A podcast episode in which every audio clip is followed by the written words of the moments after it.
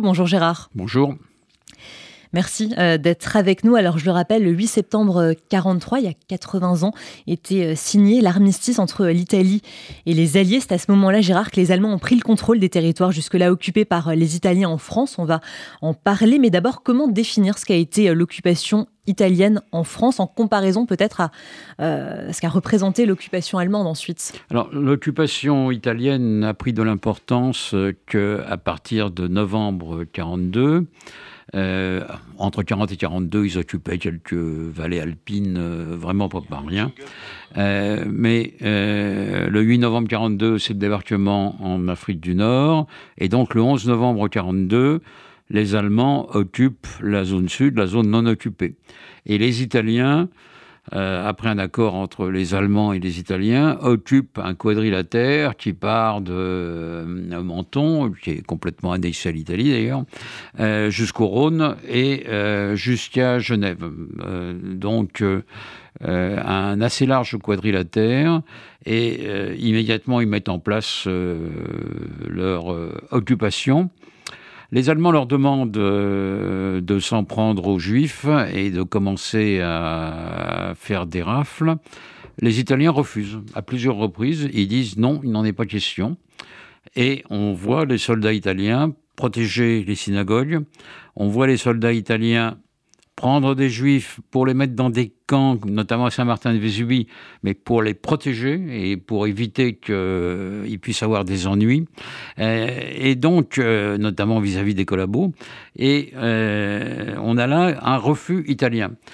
Alors, il ne faut pas voir ce refus italien comme un philosémitisme.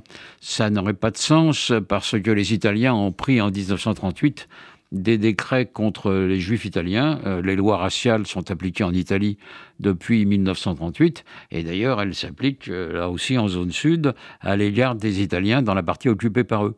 Mais ils veulent marquer leur indépendance euh, vis-à-vis des Allemands mmh. et ils refusent toutes les demandes allemandes. Ce qui fait que entre novembre 42 et septembre 43, date de l'armistice que Badoglio signe avec les Alliés, eh bien, euh, pendant neuf mois, euh, les Juifs euh, de la zone, à Nice, à Grenoble, etc., vivent, vivent en paix. il faut bien voir les étapes. 10 juillet 43, les Alliés débarquent en Sicile. 25 juillet 43, Mussolini est euh, prié de démissionner par le Grand Conseil fasciste et euh, le roi accepte cette démission. Badoglio prend le pouvoir, il déclare qu'il continue le combat avec les Allemands. En fait, il négocie avec euh, les Alliés en sous-main mhm. et ça aboutit à l'armistice du 8 novembre, du 8 septembre. et à partir de là, les Italiens vont combattre aux côtés, euh, aux côtés des Alliés. Mhm. Donc on est là dans une situation euh, très complexe.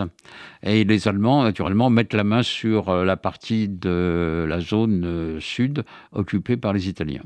Donc la situation va changer ah, De tout au tout, du tout au tout. Dès leur arrivée à Nice, à Grenoble, les rafles, les rafles commencent et les nazis ne perdent pas de temps. Et on peut rappeler notamment les rafles de Simone Weil, de, de, de aussi, oui. De d'eux et d'autres euh, moins connus, mhm. mais euh, c'est le cas. Beaucoup de Juifs s'étaient réfugiés sur euh, la côte d'Azur dès la défaite de 40. ils ont été pour beaucoup de Juifs français d'ailleurs, mais il y avait pas mal de Juifs étrangers aussi. les rafles de Vichy cessent à partir de fin août 42 donc, ils vont vivre à peu près tranquilles, cela, pendant euh, un an. Mhm. Et je crois que la situation à, Monaco était similaire, avec des rafles allemandes qui se sont organisées, et finalement, avec la bénédiction, on peut le dire, du prince Louis II à l'époque oui, Louis II était un antisémite, euh, comme il y en avait beaucoup à l'époque. Il avait fait d'ailleurs des déclarations en disant qu'il ne voulait pas que Monaco devienne une Palestine de luxe. Donc, euh, mais tant que les Allemands n'étaient pas là, il s'était rien passé. Or, les Allemands font des rafles à Monaco, mm. pénètrent sur le territoire monégasque sans que Louis II puisse, euh, sans que Louis II réagisse. Il faut dire qu'il n'a pas les moyens de réagir non plus, mais Il n'a rien fait. Il n'a rien fait.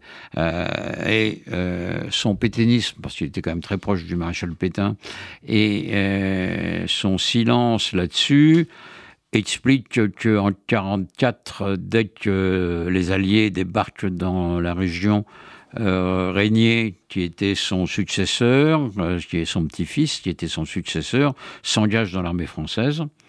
Et euh, d'autre part, on a assisté à une cérémonie l'an dernier, je crois, de la part du prince Albert, pour demander pardon concernant l'attitude de son euh, arrière-grand-père euh, Louis II. Mhm.